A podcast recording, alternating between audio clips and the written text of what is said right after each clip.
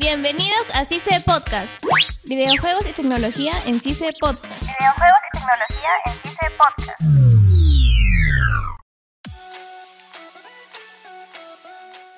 Hola y bienvenidos a CICE Podcast. Soy Diego Sumalavia y estamos en un episodio más de videojuegos y tecnología donde hablaremos de esta nueva red social llamada Telegram. Y no me encuentro solo, me encuentro junto a... Carlos Campos.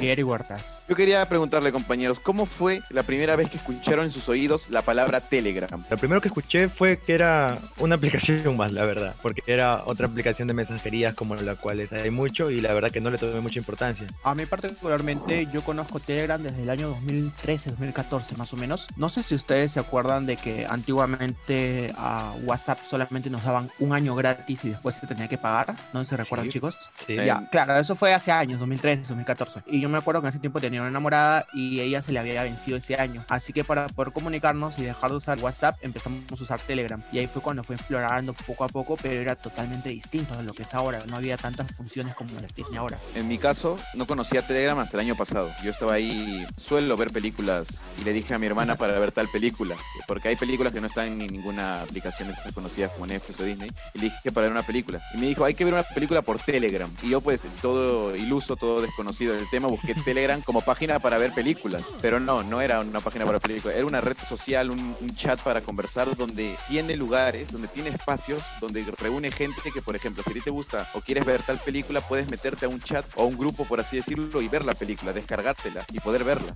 Y eso es algo que a mí me llamó muchísimo la atención, ya que Telegram es una aplicación que no tenía conocimiento y que tiene bastantes, bastantes cosas que puedes hacer. O sea, Telegram te da la opción de compartir pantalla. Lo que sí estoy seguro es que te deja unirte a un grupo y ahí está como que la descarga de cualquier cosa. Puede ser un libro, porque me ha tocado ver la otra vez que se podía descargar un libro o descargar una película. O sea, Claro. es como más un servidor, ¿verdad? No solo tienes contacto Exacto. con las personas agregadas a tu celular, algo así. Por ejemplo, ahorita yo puedo hablarte a ti como te puedo decir únete a tal, a tal servidor y descargarnos tal película o tal cosa y verlo juntos. Exacto. Una de las ventajas de Telegram es de que hay grupos en donde te unes y ya dentro de él hay un montón de películas, canciones, libros y todo ello. Y la facilidad es que sus grupos son globales a diferencia de WhatsApp. En WhatsApp para unirte a un grupo tienes que tener el enlace grupo o algún contacto que te agregue o algo por el estilo. En Telegram lo que me he dado cuenta es que en el buscador pones algo de tu interés y puedes encontrar miles de grupos o de servidores dedicados a ello y como comentaron anteriormente puedes este, ver películas, puedes descargar libros y un montón de cosas que sean de tu interés. Sí, y el crear un servidor también es sencillo porque hay lugares, por ejemplo, en Discord donde crear eh, servidores quizás es un poquito más complejo, más complicado, pero aquí en Telegram tú pones de qué quieres que vaya la temática, pones, por ejemplo, eh, aquí descargar tal juego, tal cosa, la pones y cualquier persona que entre ya tiene la aplicación o lo que tú has puesto para descargar para que sea libre de descargarlo, sin ninguna restricción y sin ningún pero. Sea, Telegram tiene grupos abiertos que te puedes unir así con un clic, se podría decir, sin enlace, sin nada. Exacto. Y una pregunta sencilla, ¿ustedes se cambiarían? Yo en lo personal no me llama mucho la atención Telegram. Si bien es cierto, han estado pasando unas cuantas cosas con esto de WhatsApp, de Instagram y Facebook que no me termina de convencer Telegram a mí al 100% porque debe ser una cosa de costumbre. Yo estoy acostumbrado a WhatsApp, estoy acostumbrado a Facebook, estoy acostumbrado a Instagram y como que agregar Telegram, no sé, como que me sentiría raro. Si hasta en Discord me siento raro y eso que lo frecuento bastante con Carlos cuando juego con él, pero no, me sentiría raro con Telegram. En mi caso particular pues lo uso como un complemento, o sea, la uso como una app de mensajería externa, como actualmente por ejemplo es Messenger. No sé si ustedes recuerdan, pero en mi caso particular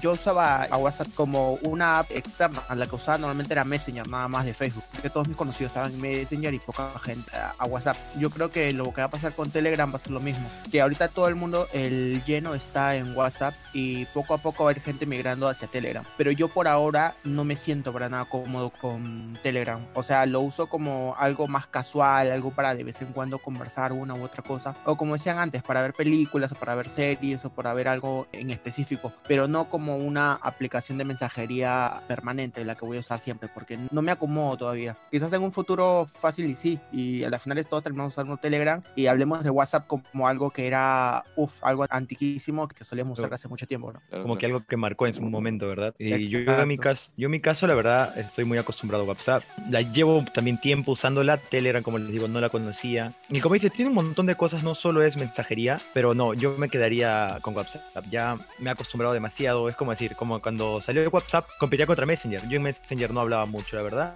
Y en WhatsApp empecé a hablar así, como te agregas más personas y yo siento que es más fácil. Además, creo que te dan más facilidades para usarlas con el tema de internet. Por eso lo comento, yo me quedo en WhatsApp, no me cambiaría. Actualmente en Telegram está esto de que cuida mucho tu privacidad, mucho más que WhatsApp, mucho más que lo demás. Puedes estar eh, inclusive hasta de incógnito, sin poner tus datos que pones quizás en WhatsApp, que pones en Facebook, en Instagram. Yo quería preguntarles si esto a ustedes les pareció una ventaja o desventaja y también si el hecho de que la gente se pase a Telegram, de que haya mucha gente migrando a Telegram, pueda variar muchas cosas en, en Telegram. Por ejemplo, quizás ya no poner eh, películas, puede esto cambiar, puede ser quizás más restringido. No sé qué piensen ustedes, si que la gente migre a Telegram sea algo positivo o no para la aplicación.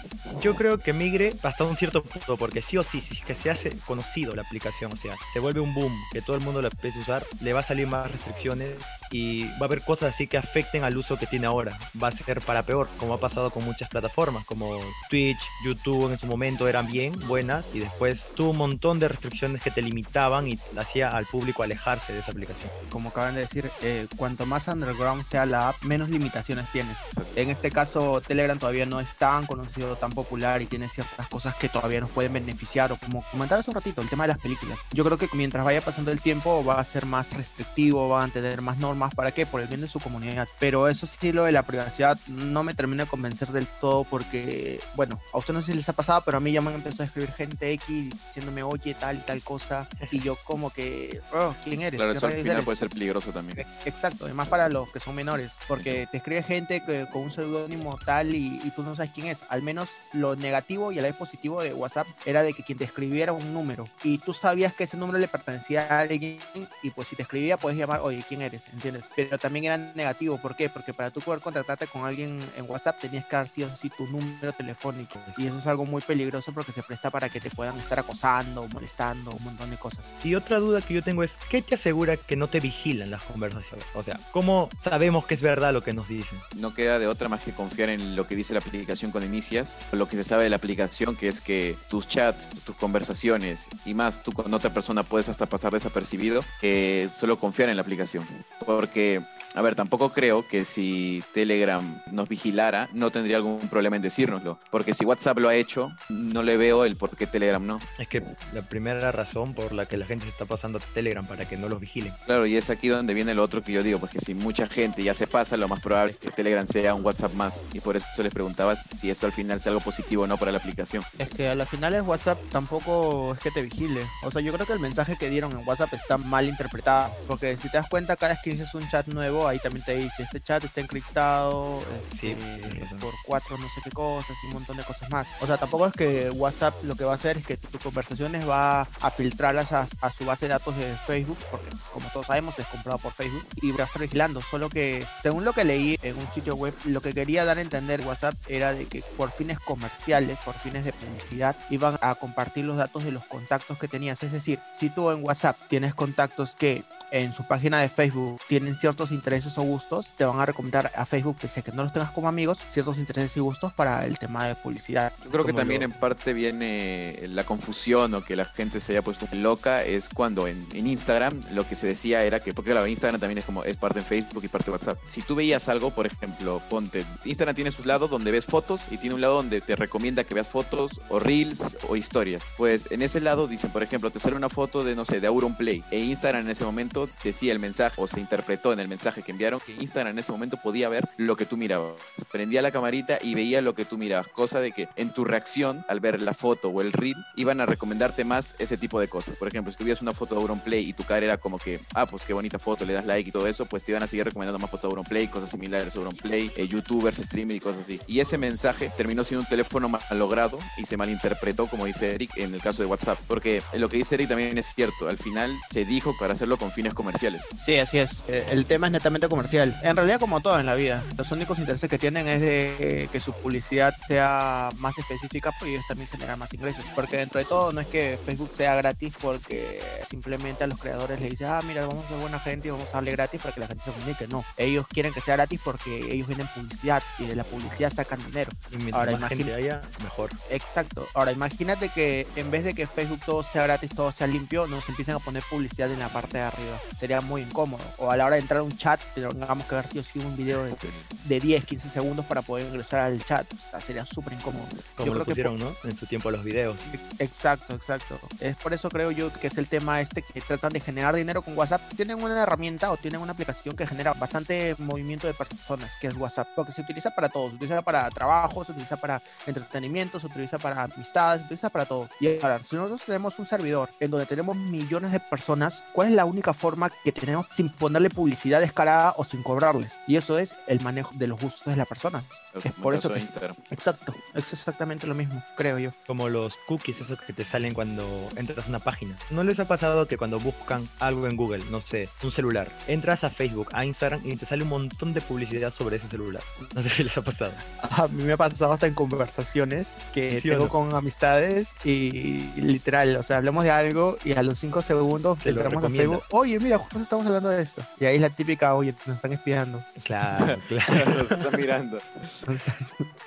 Yo quería, chicos, preguntarle, eh, volviendo a Telegram como aplicación, eh, ¿qué opinan ustedes de los stickers? Yo creo que se puede personalizar para que haya, haya más libertad al crear los propios stickers que quiere la gente. Pues es como WhatsApp, tú usas los stickers para demostrar si podría ser una emoción o si algo te da risa o si algo te da cólera, algo así. Que tengan esa libertad los usuarios de Telegram. Yo como creador de stickers de WhatsApp, este, estoy, estoy en contra de que no se pueda crear. No, o sea, creo que sí se puede, creo que sí puedes pasar los stickers de WhatsApp a Telegram. He leído por ahí algunos videos, no lo he intentado porque no tengo mayor uso, no converso con casi nadie en Telegram, pero sí, o sea, sería genial de que puedas, al igual que la facilidad que dio en su momento este eh, WhatsApp para meter los stickers personalizados, que puedas meterlos a Telegram, porque quieras o no, hay algunos stickers que necesariamente tiene que ver con el contexto de la realidad de tus amigos o, del país y cosas así. Sin ir muy lejos, cada vez que pasa algo con el ayer con el tema de Sagasti, ya sacaron un montón de stickers o WhatsApp Sí. Sí, sí.